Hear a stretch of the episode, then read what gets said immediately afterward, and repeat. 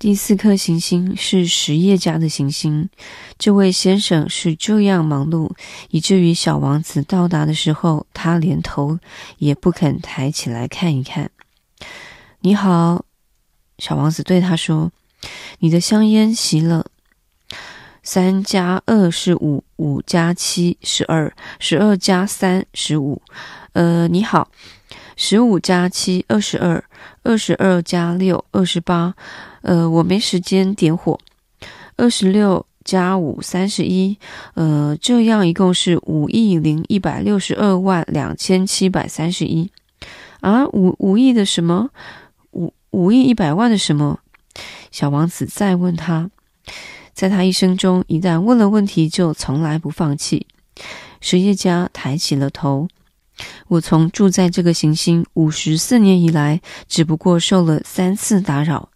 第一次已经是二十三年前的事，被一只不知从哪儿掉下来的金龟子所打扰，它到处嗡嗡嗡嗡的大声响，使我在一次加法中错了四个地方。第二次在十二年前被关节炎所困扰，我缺少运动，我没时间散步，我是严肃的。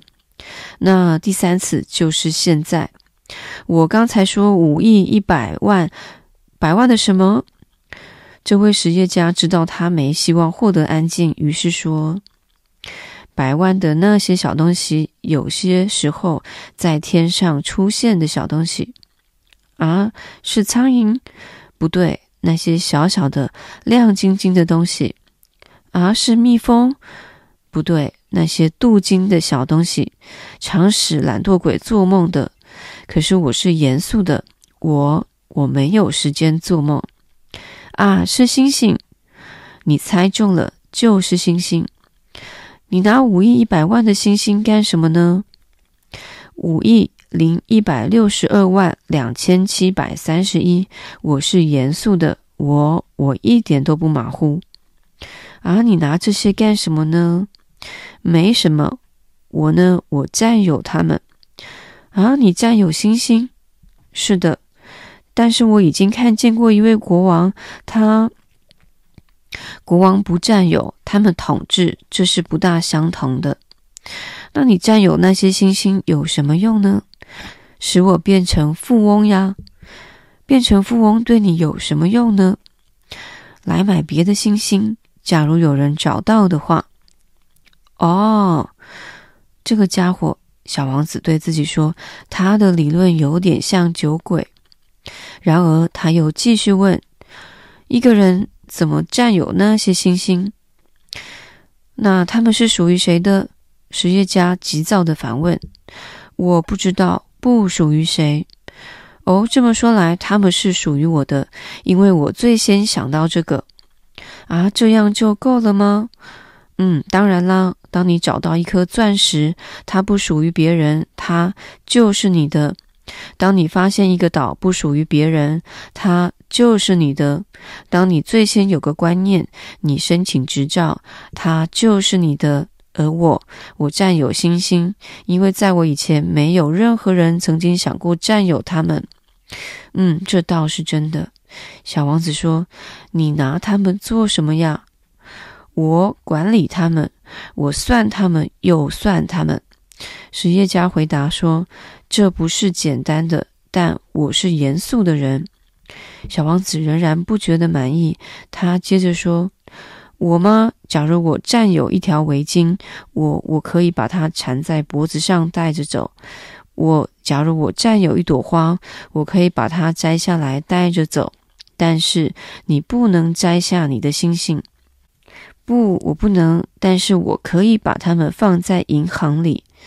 嗯，这是什么意思？”这个就是说，我在一张小纸条上写下我星星的数目，然后把这张纸条放在抽屉里。啊，这样就够了？是的，这样就够了。嗯，这个倒好玩。小王子这样想着，这个倒相当有诗意，但这个并不算太严肃。小王子对于严肃的事情有与大人极不相同的看法。他又说。我呢，我有一朵花，我每天用水浇花。我拥有三座火山，每个礼拜我都仔细打扫它们。我也打扫一座死火山，谁知道它会不会再喷火？这对我的火山有用，也对我的花有用，但是你并不对那些星星有用。数学家张大了嘴，但找不到什么话来回答。不久，小王子就走了。嗯，那些大人们的的确确非常奇怪。一路上，他不断地这样对自己说：“第五颗行星是很奇特的，它是所有行星中最小的一颗。那里刚刚有足够的地方放一座街灯和一个点灯的人。”小王子没办法解释，在这天上的某个地方，在一颗既没有房子也没有住户的星球上面，一座街灯和一位点灯的人会有什么用处？虽然是这样，他自己对自己说：“嗯，也许这个人是是荒谬的，但是他不会比那位国王、那位爱好虚荣者、那位实业家和那位酒鬼更加荒谬。”至少他的工作有意义。当他点亮街灯的时候，他好像使一颗星星或者一朵花活起来；当他熄灭街灯的时候，他使那朵花或那颗星入睡。这是一项美丽的工作，这才真正有用，因为它是美丽的。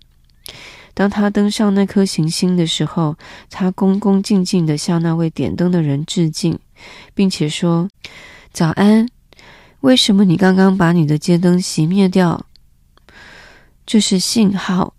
点灯的人回答：“早安，信号是什么？就是熄灭掉我的街灯。晚安。”而他又重新点亮了它。但是为什么你重新把它点亮了呢？这是信号。点灯的人回答。我不明白，小王子说。点灯人说：“没有什么要明白的，信号就是信号。”早安。而他熄灭了他的灯。我在这里做一件很繁重的工作。这工作以前挺合理的。我早上点燃灯，晚上熄掉它。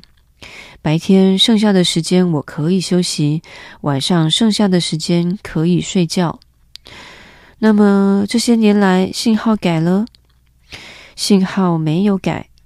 点灯的人说：“症结就在这里，星球一年比一年转得更快，而信号没有改。”啊，那么小王子说：“那么现在它一分钟转一次，而我连一秒钟的休息时间都没有。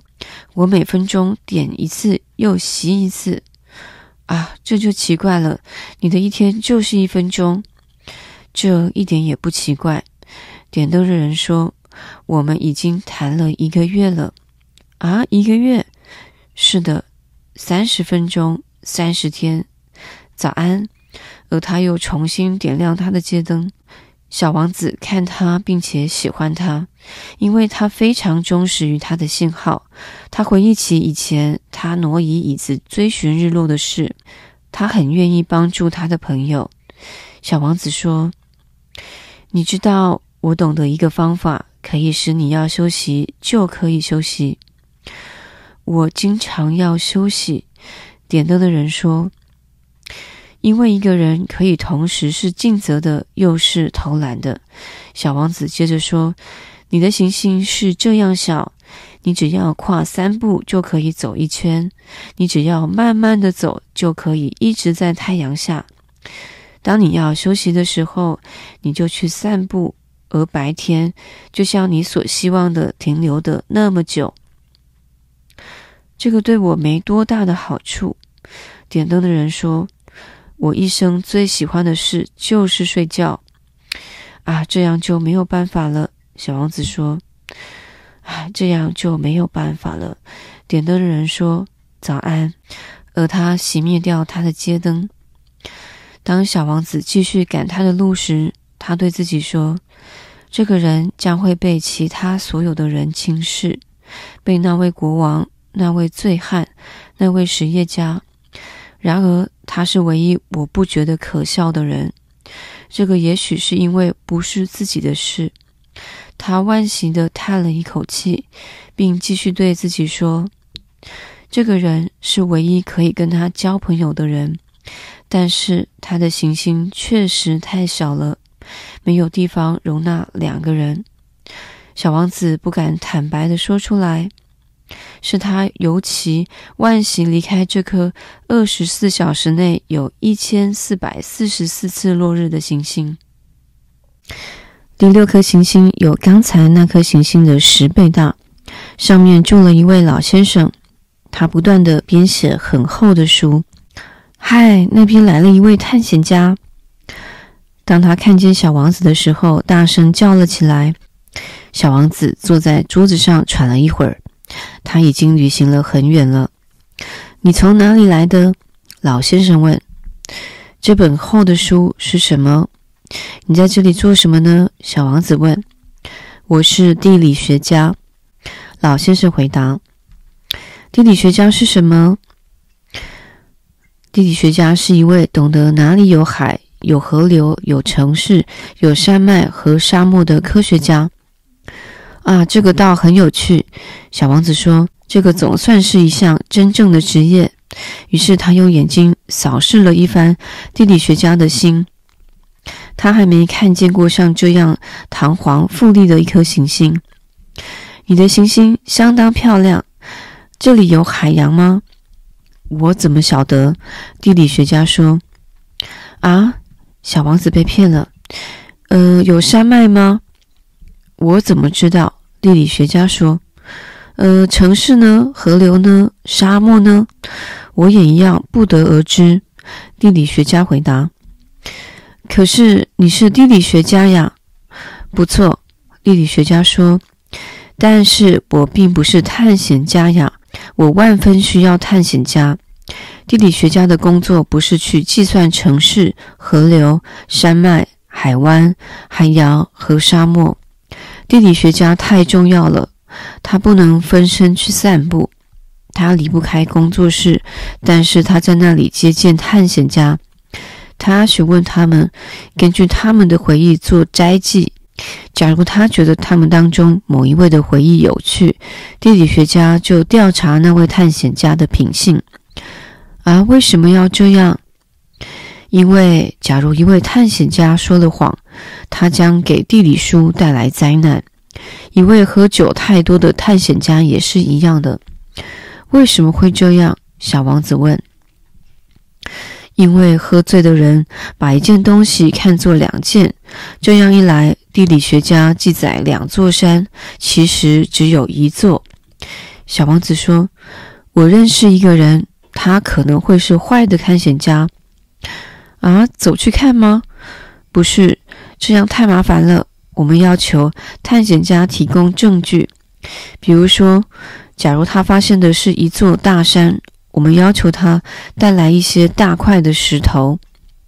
地理学家突然很受感动地说：“而你，你从远方来的吧？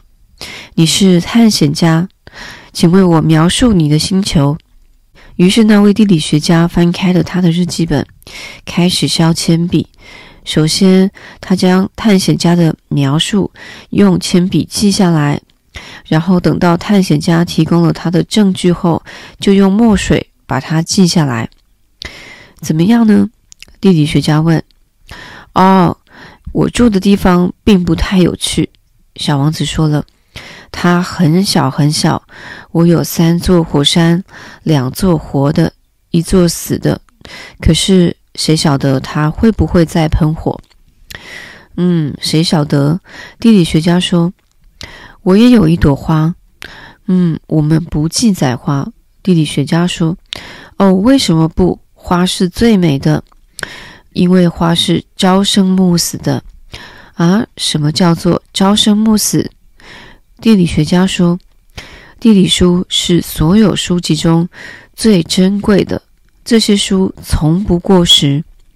一座山很少变更它的位置，海洋也很少干涸。我们写些永恒的事。可是火山死了可以再活起来。”小王子打岔道：“什么叫做朝生暮死？”地理学家说：“不管火山是死的，是活的，对我们来说都是一样的。我们关心的是山，山是不会变的。可是，什么叫朝生暮死？小王子重复地问。在他一生中，一旦他发问，就要问到底。他的意思是，他随时有消灭的危险。啊，我的花随时有消灭的危险吗？当然啦，我的花是朝生暮死的。小王子自言自语道：“他只不过有四只自卫的芒刺。”来抵抗这个世界，而我却把他孤单单的留在家里。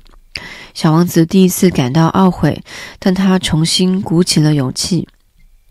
你建议我到哪里去拜访好呢？他问。地球，地理学家说，他有很好的声誉。于是小王子走了，心里却惦记着他的花。